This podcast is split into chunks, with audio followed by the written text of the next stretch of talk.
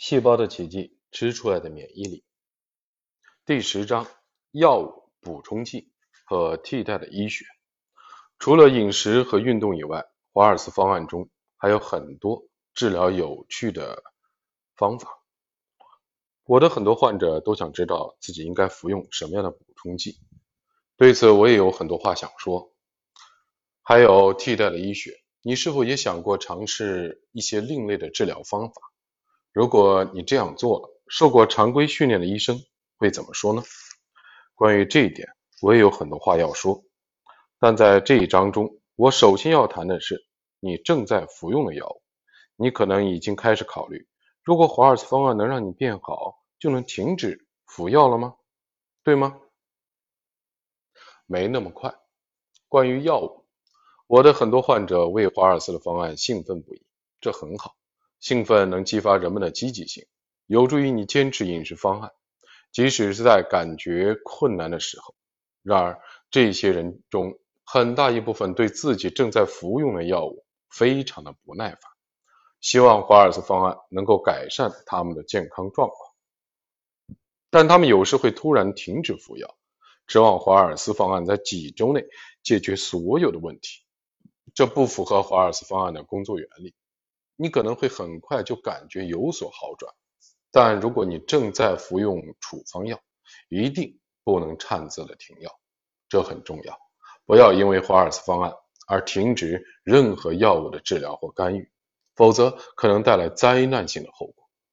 华尔斯方案需要几个月的时间来重置并重建你的生物化学机制，然后你的身体才能开始修复已经造成的伤害。如果你现在就停止治疗，可能还没有来得及走向好转，并且就有复发或者恶化，这可能会让你的气馁、沮丧，甚至放弃。你的朋友和家人会说：“看到了吗？他根本没用，你在浪费时间、金钱还有精精力啊！”回到以前的治疗方案吧。我担心自己强调的还不够，所以专程我换一个字体，再次的强调，目前。针对心理和生理的状况的药物的治疗都必须要保持，不要擅自停药。在我的临床的试验里，没有任何的患者停止药物治疗，你也不例外。请在坚持治疗的前提下加入华尔斯方案，然后深呼吸，保持耐心。在接下来的三年里，你将一个分子一个分子的逐渐的重建自己的身体，精力和耐心。都会有所改善，血压、体重、胆固醇和血糖状态也会可能走向康复。当你发现自己能走得更远，做到更多，精力更充沛时，也就是感到身体的状况有所好转，这时才应该在医生的监督下讨论是否应该减少或调整药物。严格的遵守华尔兹方案后，可以讨论逐渐的减少用药的标志，还包括。你在服用莫达菲尼，晚上睡不着，因为药物让你保持清醒。你在服用降血压的药物，结果现在血压过低。你在服用胆固醇药物，结果现在胆固醇太低。如果这些事情发生了，不要隐瞒问题，应该向开处方的医生反映。举个例子吧，将胆固醇和血压改善的现象告诉为你开药的初级的保健医生，对方可能会建议你。慢慢的减少药量，最终停止药。关于服用莫达菲尼治疗疲劳的问题，请咨询你的神经内科医生。那么免疫抑制药呢？这个问题更复杂。神经内科医生可能同意你的病情趋向于稳定了，核磁共振检查也没有发现新的损伤，但已经存在的病变很可能会永远存在。然而，医生可能将疗效归因于药物。而不是华尔斯方案。现在的问题来了，究竟该不该继续的服用免疫的抑制药？不幸的是，我也没有研究过这个问题，无法给你指导。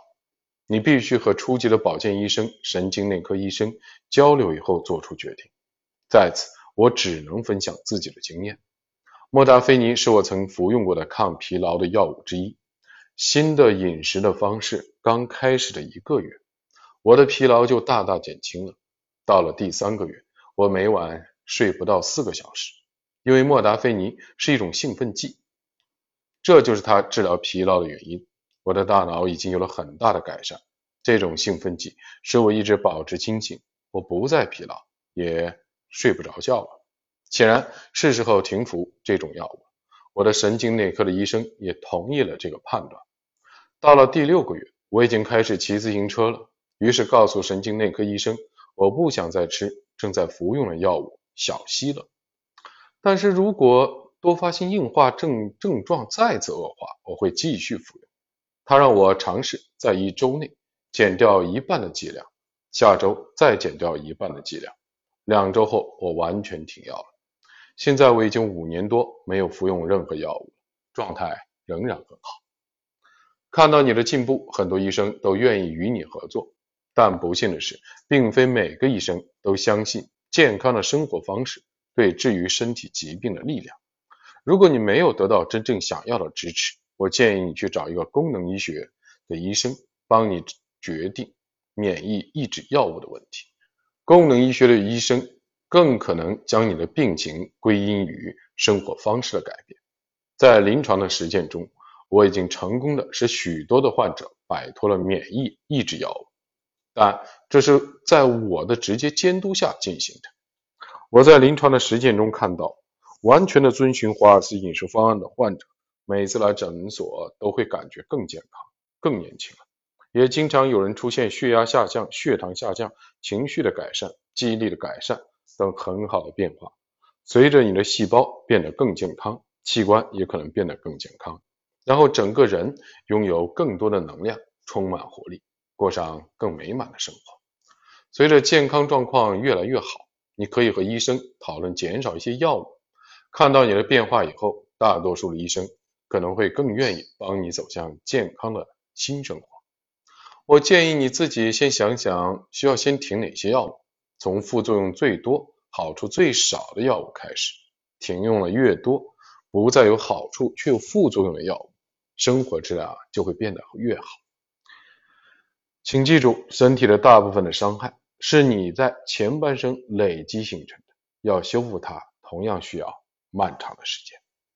如果你正在服用药物，并且想减少使用量，那就可以向医生索要说明书，或者在网上搜索。阅读药物所有的副作用，然后告诉医生你目前的健康问题中有多少是由处方药造成的。先看懂说明书，再和医生商量，提出自己想减少哪些药物，渐进式的减少。看看当你的健康状况好转的时候，是否可以停止服用这些药物。关于补充剂，华尔斯方案的重要的组成部分是为身体、细胞和线粒体。输入关键的营养素，促使它们能够获得最佳的功能。这主要是通过改善饮食习惯来完成的，包括酒杯的蔬果、有机、草饲或野捕的肉和鱼、海藻和内脏、发酵的食品和椰子油，以及我推荐过的其他的食物。你或许会想，要补充营养，吃维生素片不是容易的多吗？维生素和矿物质。共同促进了细胞化学机制，但两者必须保持平衡。正如我在前几章所写，通过食物达到这种平衡，虽然难度略高，但质量却好很多。也就是说，我认为无论你执行的是华尔斯方案的哪个等级，在缺乏营养的情况下，补充剂都可能对一些人有帮助。如果你决定服用补充剂，在开始之前一定要和你的医生谈一谈。在特定的情况下，某些补充剂可能是有禁忌的，而某些药物可能会与某些补充剂发生反应。补充剂和药物的说明书不一定会提到这个问题。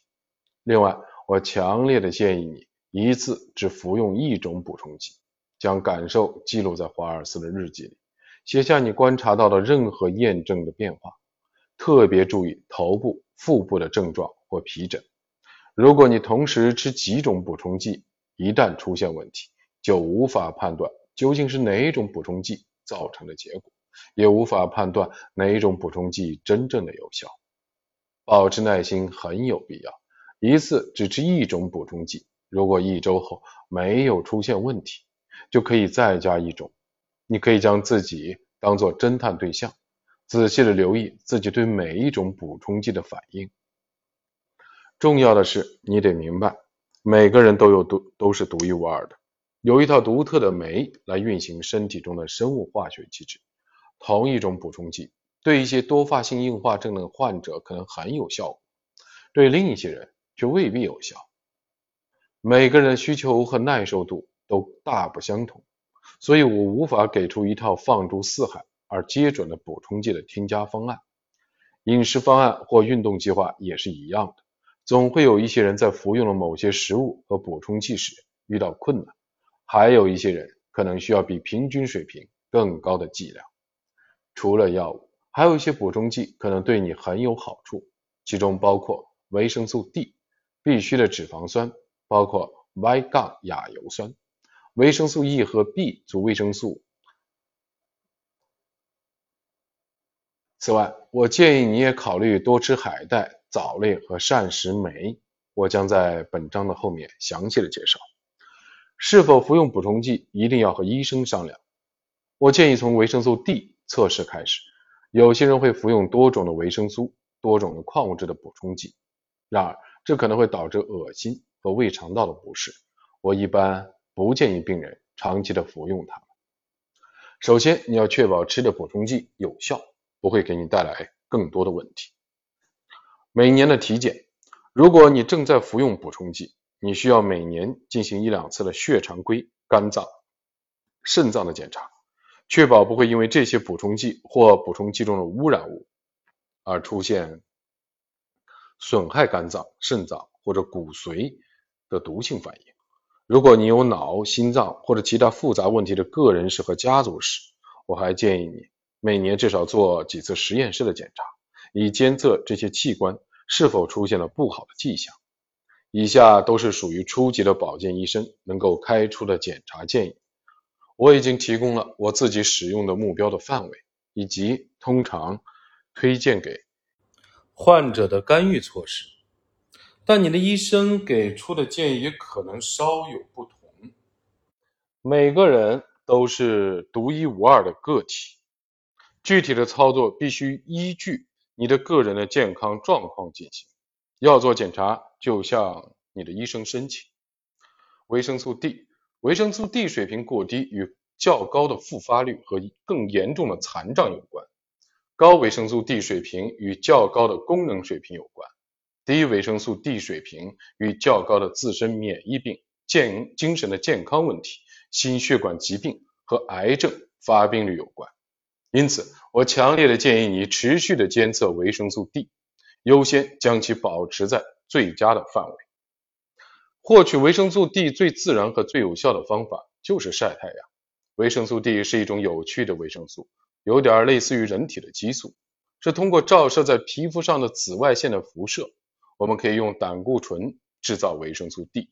当这种情况发生时，肝脏和肾脏会将维生素 D 转化为一种更活跃的形式，使人体的细胞能有更有效的读取 DNA 指令。我们的祖先经常持续的暴露在阳光下，随着季节的交替，阳光的照射量逐渐增加的夏天，我们的维生素 D 的水平和皮肤的色素的沉着也会随之增长。不幸的是，我们的生活方式已经改变了。如今，大多数的现代人长期待在室内。想想旧石器时代的人吧，他们尽管会选择有遮蔽的地方睡觉，但大部分的时间都在户外度过。整个的白天几乎都沐浴在阳光之下，而且当时没有防晒霜。现代人的生活方式与古人大不相同，大部分的时间都待在室内。夏天的湿热。让我们感到很不舒服，因为我们已经不习惯没有空调的室外。即使在天朗气清的时候，大多数人也不爱出门，用电子娱乐取代了户外的游戏。即便要去户外，医生也会警告我们先涂上防晒霜。当然，你也不想晒伤皮肤，但是防晒霜加上漫长的室内活动时间，带来了一个问题：哪怕是夏末。许多儿童和大多数的成年人仍然缺乏维生素 D。本来我们的维生素 D 水平应该在此时达到高点，这样才能支撑缺乏阳光的漫长的冬天。防晒霜可以阻挡一部分的紫外线 B 范围内的光，这正好是皮肤制造维生素 D 所需要的光频，其结果是维生素 D 的水平长期偏低，增加了遭遇感染、肺癌、乳腺癌、结肠癌、前列腺癌、心脏病、自身免疫病、早产、妊娠、毒血症、精神分裂症、学习障碍和其他精神问题的风险。实验室的检测里，维生素 D 的理想的范围通常是每毫升二十到七十 ng，也有人认为是三十到七十 ng 每毫升。基于这个理想的范围，很多医生会认为每毫升三十一 ng 就足够了，但实际上这个数值仍然偏低。他们出现自身免疫问题和癌症的风险是维生素 D 水平更高的人的四倍。狩猎采集社会和整天晒太阳的人，维生素 D 的值一般在八十到一百二十 ng 每毫升，这可能是最健康的水平。怎么检测维生素 D 呢？你可以去医院检查维生素 D 的水平，注意只要拿到实数实际的数字，而不只是一个显示为正常的结果。或者你可以从维生素 D 理事会网站买一个家庭测试包。其中包括了维生素 D 健康的信息。订购的工具中包括刺血针和收集血样的卡。你可以自己采集血样，把卡片寄回实验室。实验室检测后会给你回信，给出结果以及对维生素 D 理想范围的一般建议。在我的诊所里，我们设定了理想的范围是每毫升五十五 ng，也就是哺乳的母亲需要达到的数值。我们的总二十五。呃，净基维生素 D 理想的范围是五十到一百 ng 每毫升。我建议患者将每毫升八十 ng 作为理想的目标。然而，在临床的实践中，我发现绝大多数人，也就是百分之九十以上的维生素 D 都低于每毫升三十 ng，除非他们服用维生素 D 补充剂。在户外工作，手臂或腿整天暴露在阳光下。或定期的美黑、肤色较深的人，及非裔的美国人、太平洋岛民和拉美裔人，比他们的祖先生活的地方离赤道更远，更容易缺乏维生素 D。那该怎么办呢？你可以定期的日光浴或美黑，通过皮肤补充维生素 D，也可以吃补充剂，通过肠道增加维生素 D。两者都有好处，也有缺点。但我的建议是遵循大自然的规则，利用皮肤制造更多的维生素 D。来自太阳的维生素 D，晒太阳是我们祖先获取充足维生素 D 最自然的方式，当然也适用于你。维生素 D 补充剂可能是导致你过量的服用维生素 D，而维皮肤却永远不会过度的生产，因为因日晒太阳导致维生素 D 中毒的报告。是从来没有过的，而且有研究表明，同样是达到每毫升五十 ng 以上的维生素 D 的水平，通过皮肤渠道的人会比服用补充剂获得更好的免疫功能。阳光会赠予你最适合也最有益的维生素 D，然而这意味着你必须花一些时间将皮肤暴露在阳光下或日晒日光浴，这存在不少的争议。是的。我提倡用光制造维生素 D，即使它来自美黑设备。重点是要循序渐进，逐渐增加时间，这样便不会一开始就被晒伤。在获得了足够多的阳光的照射，且脸、胳膊和腿没有晒伤的情况下，你的皮肤会产生两万国际单位的维生素 D。也有证据表明，太阳光照射在皮肤上。除了能提高维生素 D 的水平，还对免疫的功能有积极的作用。冬天我每周会去美黑一次，选用两百八十到三百一十三 nm 波长范围内的紫外线 B 光 UVB，这是最适合制造维生素 D 的光频。你我知道你在想什么？美黑会导致患上皮肤癌和黑色素瘤等疾病吗？鳞状的细胞和基底的细胞皮肤癌很少转移或扩散，通常切掉就可以了。黑色素瘤是黑色素细胞的一种癌症，可以转移，更具攻击性和危险性，甚至可以致命。但它常发生在人体不会暴露在阳光下的部位。想想看，狩猎和采集社会的人，一天到晚暴露在阳光下，皮肤癌和黑色素瘤发病率却并不特别高。为什么他们的癌症的风险比我们低很多？其中一部分的原因可能是他们持续的日晒，极少晒伤，饮食营养密度也很高。当然。你必须权衡所有因素。如果你有皮肤癌或黑色素瘤家族史，就最好服用补充剂。如果你想让维生素 D 得来的更自然，我强烈建议你多晒太阳，但千万别晒伤。华尔斯勇士问答：问，华尔斯方案对骨质疏松症、骨质缺乏和骨关节炎有什么具体的好处吗？答有，骨质疏松症和骨质缺乏与维生素 D 缺乏、高血糖饮食密切相关。这样的生活方式往往会导致人体从骨骼中吸收钙，再加上久坐不动，几乎没有动力把钙再补充回骨骼。减少摄入高血糖的食物，多吃骨肉汤，将维生素 D 的水平优化到五十到一百 ng。每每毫升。最重要的是多做负重运动，有助于恢复骨骼中的钙的水平。对了，每天喝一两杯骨头汤，还能让关节周围的软骨和韧带得到维持和修复，有助于治疗关节炎。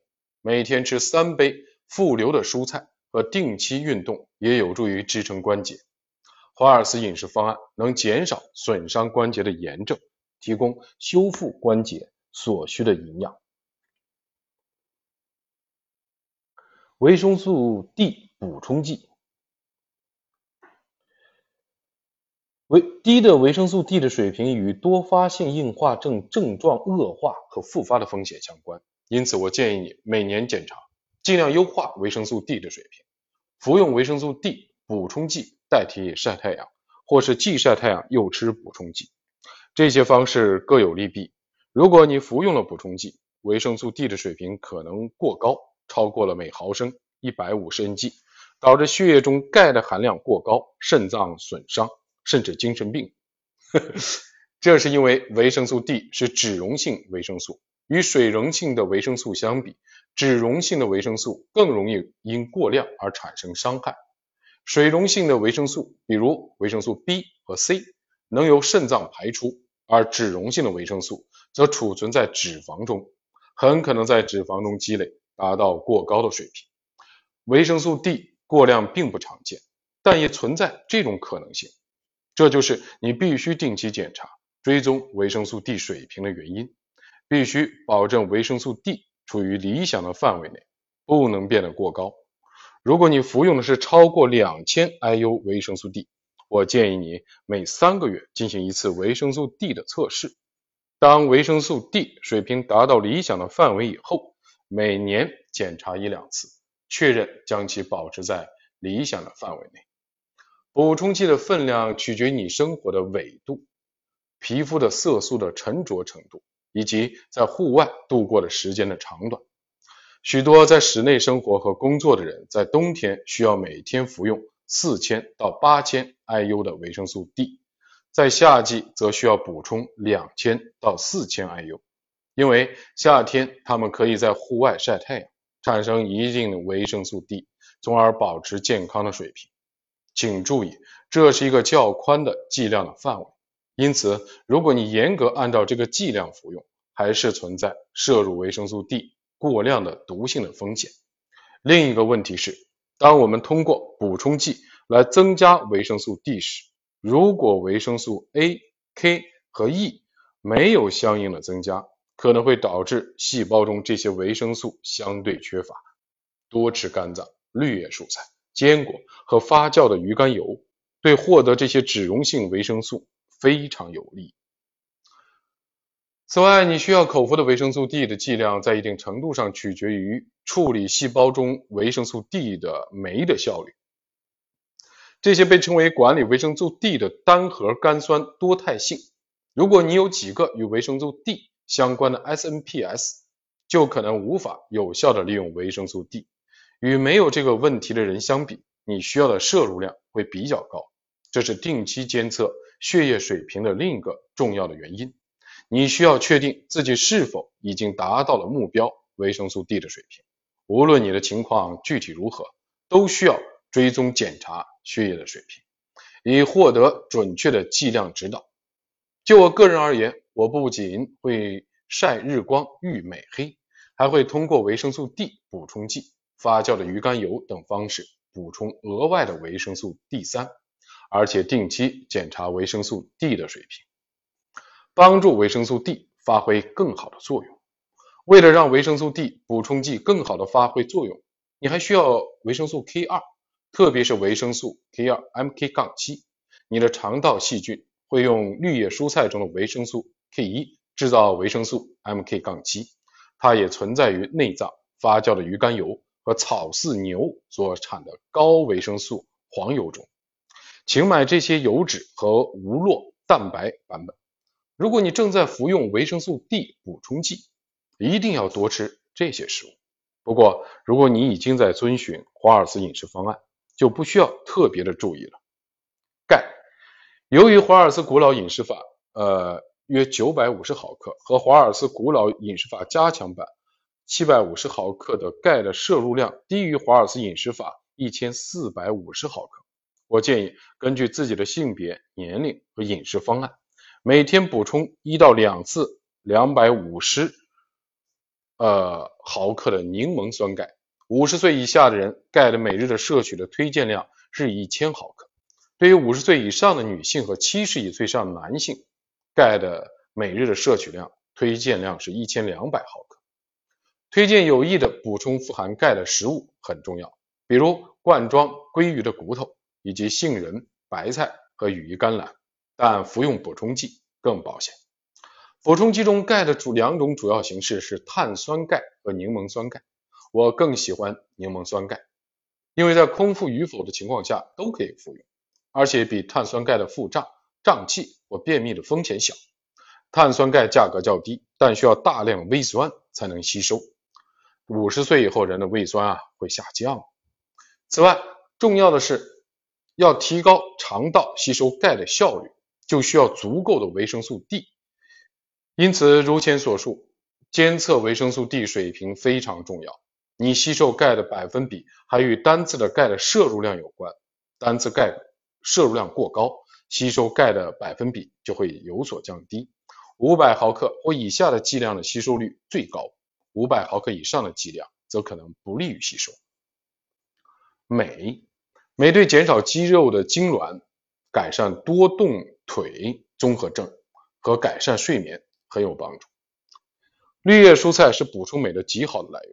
如果你肾功能正常，决定补充额外的镁，可以每天口服三百五十到四百毫克。但是在咨询医生之前，不要擅自的补充更多剂量的镁，否则可能有过量服用的风险。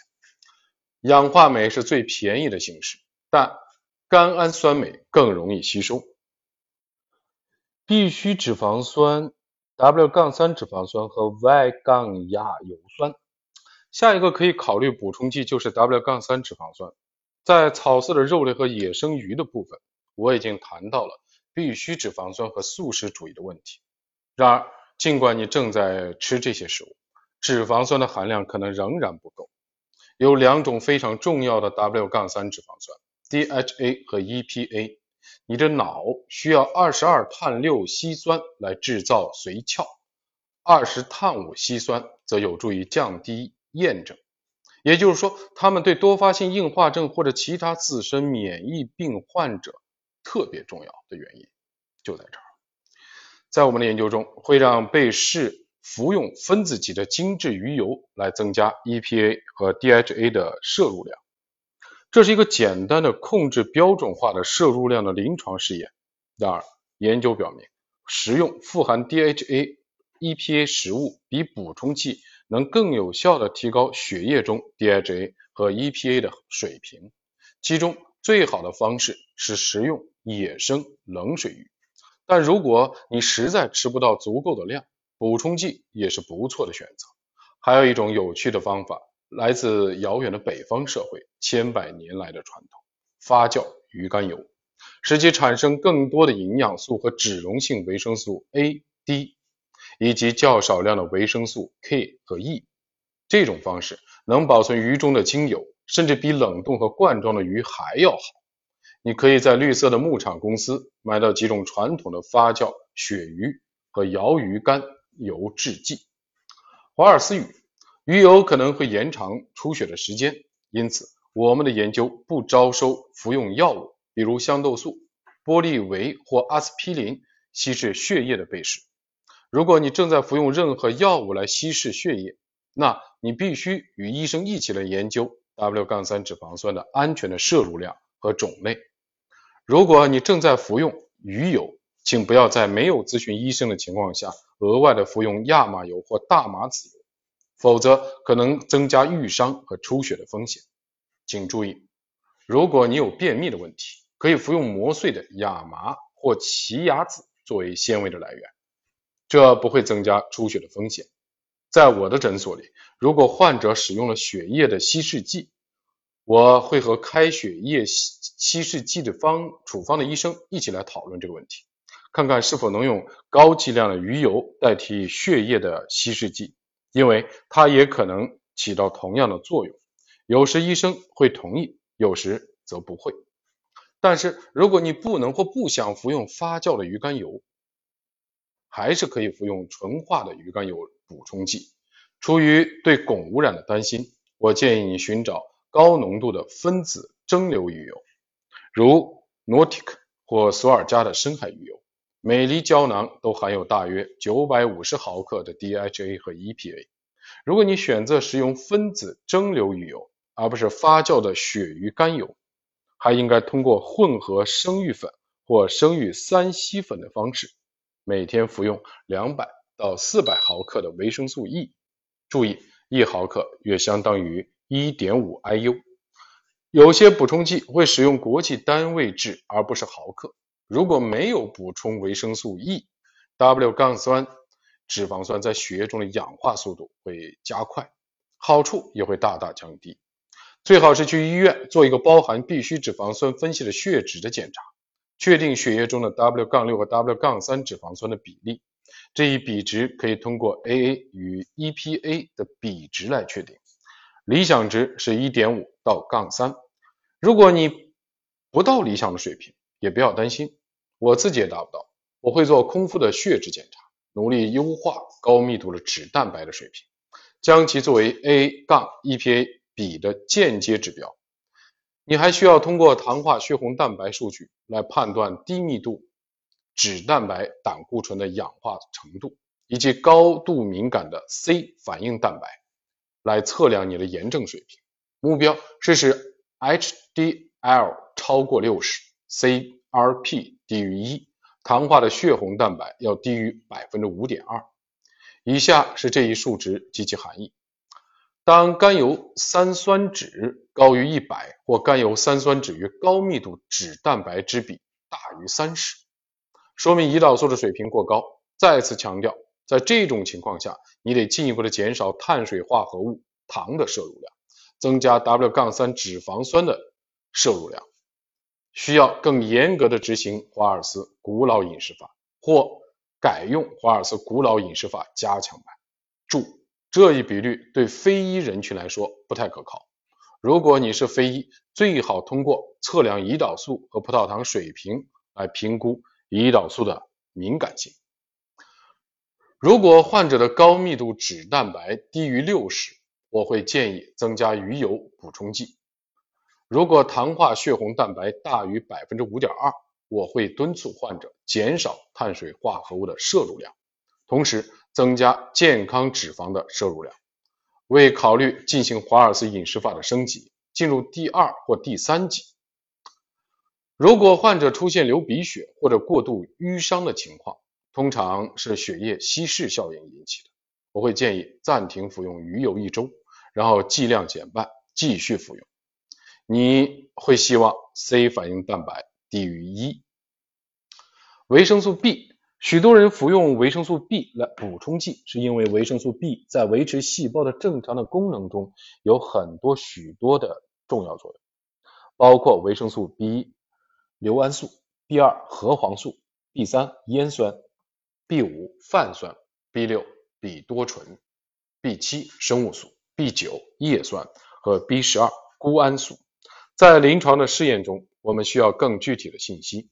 我会在研究开始时就检查被试血液中叶酸、维生素 B12 和同型半胱氨酸的含量。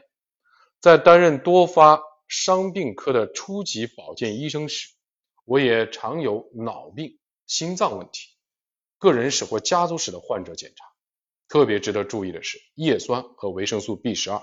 建议能保持在理想的范围的上四分之一。华尔斯的勇士说：“二零零八年，我被诊断出患有多发性硬化症。一项头发的矿物质料分析发现我体内的铅的含量很高。当时血液测试显示我有肺结核，血蛋白的水平过低和细胞因子水平过高。由于我的肤质和乳制品不耐受，一定的遗传的倾向和压力。”触发因素，身体无法自我解毒和治愈。我找到了华尔斯医生，跟随他的饮食方案，放弃了坚持十年的素食，慢慢的接受肉类，每天吃辅酶 Q 和维生素 D 补充剂。在不吃鱼、亚麻籽油的日子里，我每天吃十五毫升高剂量的 EPA 和 DHP 鱼油。我会在香蕉、猕猴桃和蓝莓果昔中添加卵磷脂、槐树粉。大麻蛋白粉、麦斯基特粉、绿茶粉、可可粉、咖啡豆、螺旋藻、小球藻、蜂花粉和亚麻籽油。华尔斯饮食满足了我对好脂肪和绿叶蔬菜的渴望，这是其他的饮食方案做不到的。它给了我方向和动力，因为我知道这样的饮食可以改善髓鞘，平衡 Y- 杠氨基丁酸的水平，恢复线粒体的功能。我已经有一年没有复发了。也没有接受药物的治疗了。现在我感觉到能量的水平、认知能力都有所提高，脑雾减轻，平衡感改善，体重减轻，视力变好，偏头痛减少，消化力改善，皮肤清洁，就连我的头发和指甲也变得越来越光亮了。我又能跑步了。我的神经内科医生最近报告说我没有出现残障迹象，我很高兴自己能恢复健康。华尔斯的方案强度很大，但它确实是一种很棒的珍爱自己的方式。尼莎与澳大利亚塔斯马尼亚。华尔斯的警示，请注意，你所服用的任何的维生素或补充剂都应来自工艺良好的制造商，已通过第三方对产品进行测试，确认产品不含铅或其他的重金属。大家可以查阅相关的网站，了解对维生素和补充剂进行独立测试结果及其产品纯度。某些网站可能要成为会员才能了解测试的结果。我认为能让你知道哪些产品是最安全和最可靠的，会员费就花得值。那么应该怎么做呢？先检查叶酸、维生素 B12 和同型半胱氨酸的水平。你的目标是让叶酸和维生素 B12 的水平接近正常范围的上限。以同型半胱氨酸为例，应将其保持在4到6.5 UmOl 每升。啊，这个单位我真的不认识，我就只有把字母读出来。如果数值很低，可能需要增加蛋白质的摄入量。如果同型的半胱氨酸过高，则需要增加维生素 B 族的复合物，包括甲基维生素 B12 和甲基叶酸。如果在食用优化叶酸和 B 维生素 B12 之后，同型的半胱氨酸的水平仍然很高，就需要找一位接受过功能医学培训的医生，请他做进一步的评估和指导，想办法优化同型的半胱氨酸的水平。辅酶 Q。辅酶 Q 对线粒体效率很重要，它是线粒体产生 ATP 的电子传递链的一部分。随着我们的成熟，尤其超过五十岁以后，制造足够多辅酶 Q 的难度越来越大，药物也往往会损害制造辅酶 Q 的能力。用于治疗心力衰竭时，辅酶 Q 剂量为每天两次，每次一百到两百毫升；用于治疗帕金森病时，剂量则为每天两次，每次三百到六百毫克。我没有研究过如何用辅酶 Q 治疗多发性硬化症患者。由于心力的衰竭和帕金森病的研究对象只使用了一种干预的措施。所以，作为整个营养支持计划一部分，小剂量的治疗可能是有效的。这就是为什么在临床的试验中，我们每天只使用两百毫克的辅酶 Q，每周吃三次的心脏和肝脏，也会给更多的辅酶 Q、肌酸、脂肪酸和其他重要的线粒体营养。另外，如果你在服用他汀类药物，可以和你的医生谈谈辅酶 Q 的补充问题。我已经在第六章中提到过海藻，因为它们实际上是功能性食品，而不是补充剂。然而，藻类与虽然与之类似，却更像一种补充剂，所以我会在这里提到它。像海藻一样，藻类的细胞壁也会吸附重金属、塑料、溶剂和其他的毒素，让它们与粪便一起排出体外。但与生长在盐水中的海藻不同，藻类的生长，藻类是长在淡水的池塘、小球藻和螺旋藻，或太平洋西北部的野外克拉马斯蓝绿藻。这三种藻类都是维生素、矿物质和蛋白质的有效的来源，并且被传统的社会用作食物来源已经有数千年之久了。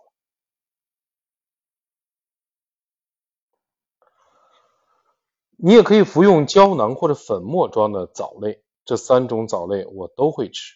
比较好的选择是轮换着服用。我会从缅因州、加拿大或挪威购买有机藻类。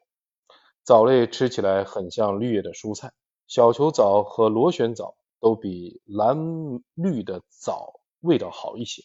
当然，如果你吃的是胶囊，就不会注意到它的味道。一定要在早上吃藻类，因为很多人在吃了藻类以后就会精力充沛好几个小时。如果你在下午服用，很可能会出现睡眠问题。将藻类作为饮食补充剂时，注意感受自己的感觉。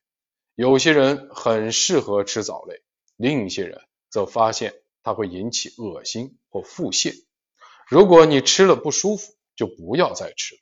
此外，我会定期的停止食用藻类，每个月停一周。我这样做的部分的原因是，我会持续吃一磅单一类型的藻类，直到把它吃完。如果你每天只吃几粒的胶囊，或者每天轮流吃不同的藻类，就没有必要中断了。这也是我希望你更换绿叶蔬菜品种的原因。它们对我们很好，但是每一种蔬菜中都有一些毒素。如果你不断的调整品种，就会获得更多的好处，降低风险。所以，要么就吃不同品种的藻类，要么就吃一阵停一阵。我每次会吃一茶勺螺旋藻或小球藻，或半茶勺蓝绿藻，因为后者的效果更好。夏天时，我会吃更多新鲜的各种各样的绿叶蔬菜，就会停止食用藻类。到了秋天。我花园的蔬菜没有了，我才开始食用藻类。对了，给你一个旅行的小贴士，在旅行的时候很难得到你想要的绿叶蔬菜和富流蔬菜的分量。如果我是没有吃到平时的这种蔬菜的量，就会加一些藻类的添加剂。我会把螺旋藻、小球藻还有克拉玛斯蓝绿藻加入一小杯水中，亲热的称之为绿色 whisky。就像一小杯饮料一样，很容易一饮而尽。其他的旅行提示：我经常在旅行时随身携带干干，呃，这个肝肝两个字是就是肝脏的肝，然后干部的肝，以确保饮食营养密度在旅行时不会下降。外食时可以点蔬菜、烤肉、沙拉，呃，这个沙拉要搭配柠檬或者香醋，还有酱果。我不喜欢酱汁、调料和汤，因为它们通常含有隐藏的麸质和乳制品。消化酶，现代人的身体负担很重，一方面爱吃熟食，其中的酶已经被高温破坏了。另一方面，又倾向于吃高糖和碳水化合物的食物，增加了对消化酶的需求。长此以往，这样的生活方式会严重的消耗胰腺，使其无法产生足充足的消化酶。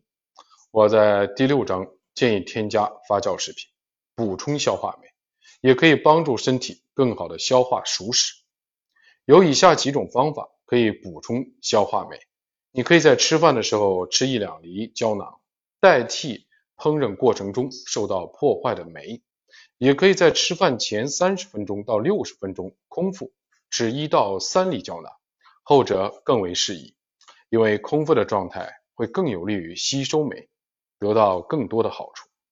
我每天早起和睡前空腹各吃两颗酶胶囊。但我不是一开始就吃到这个剂量，我建议从一粒胶囊开始，慢慢的往上加，注意自己的感受。在购买消化酶时，观察产品是否包括最低限度的蛋白酶、菠萝蛋白酶、淀粉酶和脂肪酶。消化酶会增加血液的稀释效物药物的效果。如果你服用了任何的药物，尤其任何类型的血液稀释剂，包括鱼油，请你谨慎使用消化酶。这也是需要缓慢的调整剂量的一个原因。添加膳食纤维，如果有便秘的问题，建议多摄入纤维，可以用来用新鲜磨碎的亚麻籽或奇亚籽做水果布丁，并通过测试确定剂量，直到你达到想要的效果。在我看来，最好能服用纤维胶囊。如果这对你没什么用，就可能需要更多的。纤维最终的目的是要摄入足够的纤维，一天大便两到三次，并且不会腹泻。可以购买由洋车前子壳、菊粉、奇亚籽或亚麻籽制成的可溶性纤维产品。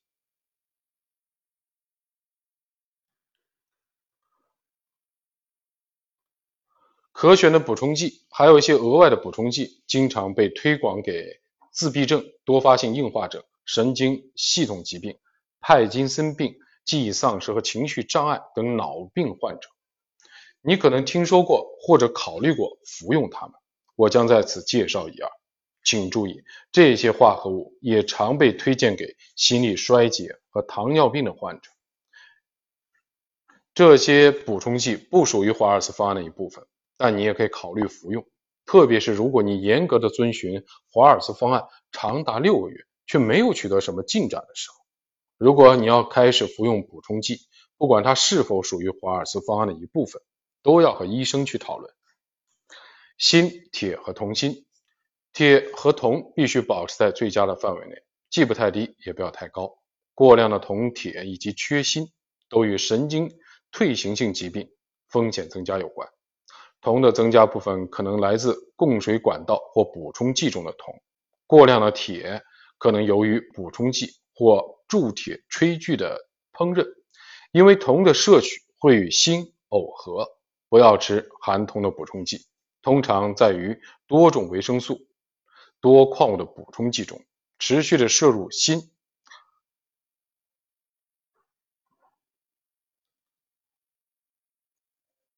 保持低水平。如果每天或每周三次，每次三十毫克，可能会降低。铜摄入过量或锌缺乏的风险。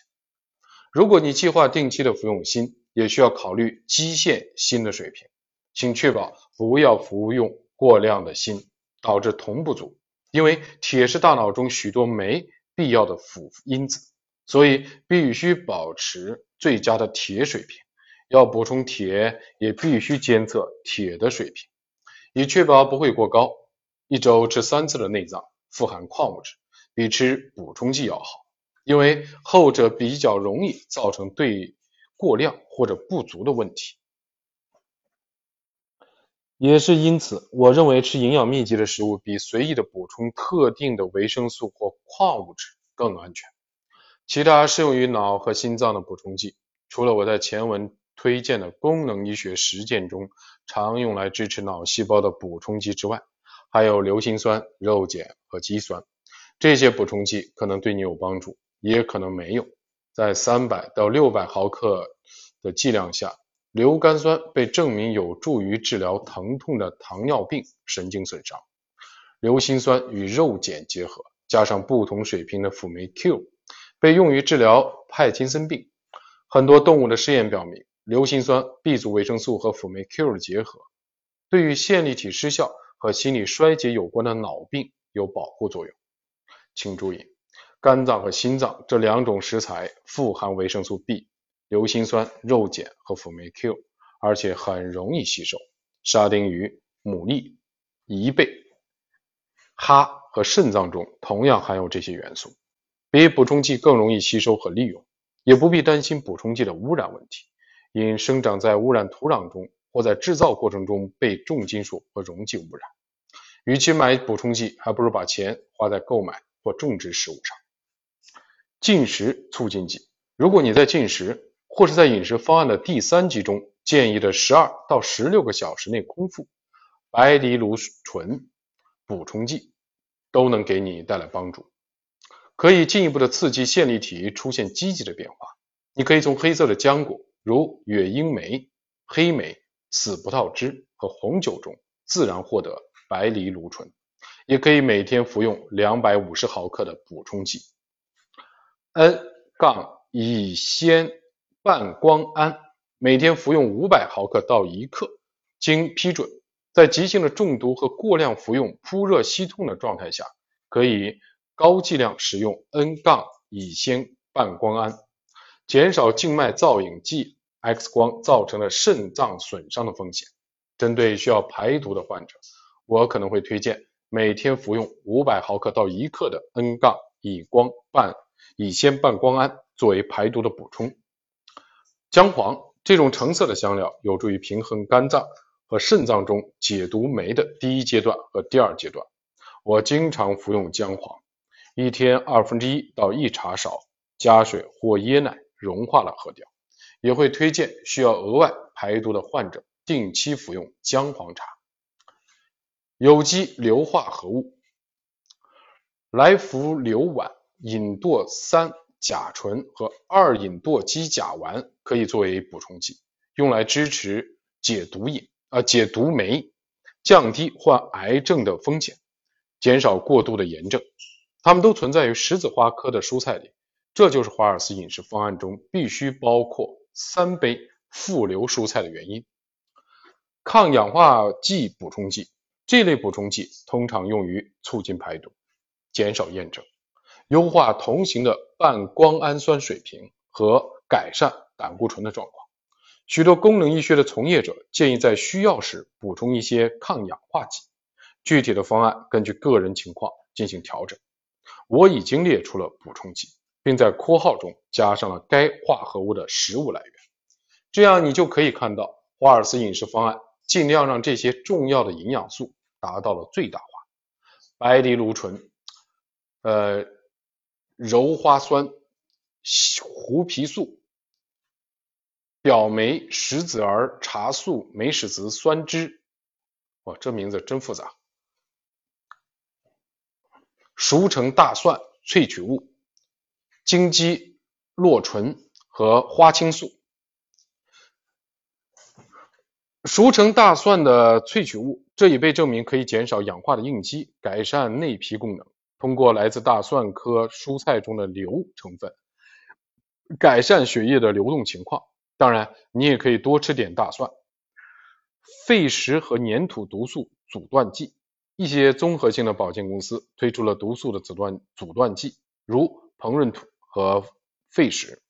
毒素从肝脏由肝脏从脂溶性转化为水溶性，并排泄到胆汁中。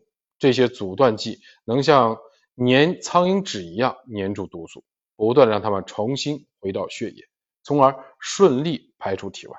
然而，它们也会吸收锌和镁等有益的金属，因此，如果你想服用这些药物，必须在医生的指导下进行。关节补充剂，这些补充剂包括葡萄糖胺、软骨素和甲基黄烯甲烷，通常用于帮助退行性骨关节病或类风湿性关节炎患者。最好的食物来源是用关节骨、鸡爪和复流蔬菜制成的骨汤。华尔斯用勇士的问答问：为什么你的补充剂的清单比第一本书注意线粒体？我克服继发性多发性硬化症并脱离轮椅的过程啊，作者还写过一本书啊，就是说现在作者推荐的补充剂的清单比第一本书要简化了很多。听听作者怎么回答。答：写完第一本书之后，我又学到了很多东西，做了很多研究。有一件事情已经很清楚了，方案需要个性化的定制。有些患者会服用一长串的补充剂。导致较长出现恶心、腹痛和腹泻的问题。因此，在我的诊所里，我建议患者从本章提供的少量的补充剂开始，通过实验、检查、仔细的记录，定制个性化的方案。这样增加补充剂更有可能产生积极的影响，副作用的风险更低。另外，少吃补充剂也会更节省成本。我建议所有的华尔兹勇士和医生讨论。你想服用的补充剂，确定它们是否符合你的情况。同时，请务必仔细的监测你对每种新补充剂的反应，一次只加一种，慢慢改变剂量。另外，不要过于依赖补充剂，请尽可能多的从食物中获取营养。最后，记住，虽然有针对性的使用补充剂可能带来很多的好处。特别是当同型半胱氨酸保持高位时，但请记住，华尔斯饮食旨在自然的增加营养素的摄入。补充和替代的疗法，作为一名在医学院接受过传统培训的内科的医师，从前的我对替代和补充医学持怀疑态度，这可能并不奇怪。当时的我相信，人们在这些替代性的未经证实的治疗方法上浪费了太多的金钱。自己患上了无法治愈的进行性疾病之前，我一直是这样认为的。经过调查，我发现有很多的研究表明，多发性硬化症和其他自身免疫病患者可以将补充剂和替代的药物作为常规的药物治疗的辅助方式。当时的我几乎别无选择，怎么可能不考虑这个方法呢？华尔斯的日记提醒。如果你决定尝试新的疗法，一定要在日记中详细的记录，包括治疗开始前的感受，你想要改善的东西，以及计划尝试多长时间，比如三个月，再判断它是否有效。先确定自己要在哪一天重新的评估改善状况，在日记里记录下来，最好是在日历上画一个圈来提醒自己，然后每周都记下自己的感受。当你需要重新的评估的时候，这些记录能提供许多的信息，判断新的疗法是否对你有帮助。有时需要中断这种疗法，才能意识到它对你有多大的好处。那是我开始研究替代药物的时候，当时的我仍然保持着受过传统训练的医生的视角，在每一篇的文章中寻找熟悉的常识，有时确实能够找到，但并非每次都能成功。当我找到相关的迹象时，仍保持着开放的心态。确实存在许多非科学的替代医学的模式，所以必须保持谨慎。当我研究替代的疗法时，忍不住就要问自己：这种没有得到 FDA 的批准的疗法，是否真的可以平衡潜在的收益和风险？有研究的支持吗？有科学的意义吗？我建议你在尝试新事物之前，先问一下自己这些问题。有什么风险？应该将风险控制在最小的范围，例如连续的两周不吃麸质，看看你身体的反应如何。这种尝试有没有风险？它对你所患的特定的疾病有多大的益处？有没有证据表明它有益处？有没有其他的患者试过的这种方法？是否在同行评审和科学期刊上发表了研究成果？它对我的整体的健康有多大的益处？有证据表明它在其他人的身上有同样的效果吗？这样做要花多少钱？如果我打算尝试一下，需要什么样的监控？如果需要监控，频率多高？有没有办法测试它是否有效？就潜在的行动机制而言，这是否有意义？医生和科学家会说这是不可能、不太可能，还是完全可能的呢？我能独立的或在家人之下轻松做到吗？如果它能提高我或者家人生活质量，怎样才能保持下去？即使某种疗法没有通过所有的测试，你可能仍然想试试看。每个人的风险的承受能力各有不同，有些人愿意等待药物或外科的治疗得到 FDA 的批准。不过，用处方药之前，请阅读包装说明书，了解其潜在的副作用。如果你不想等待，更愿意寻找新的事物来改善生活的质量，即使这些疗法还没有最终得到证实，我建议你用这个标准评估新的治疗方法，并制定一个计划，确定干预是否有用。尝试每一种新的治疗时，都要进行评估和计划，不管它是否得到 FDA 的批准。记录每一点的进步，不要向医生隐瞒自己正在做的事情。替代的疗法种类很多，但我发现有些疗法风险特别低，对多发性硬化症、自身免疫病、其他的慢性病以及脑病都有潜在的帮助。基于篇幅的限制，还有一些替代疗法我没有列进来。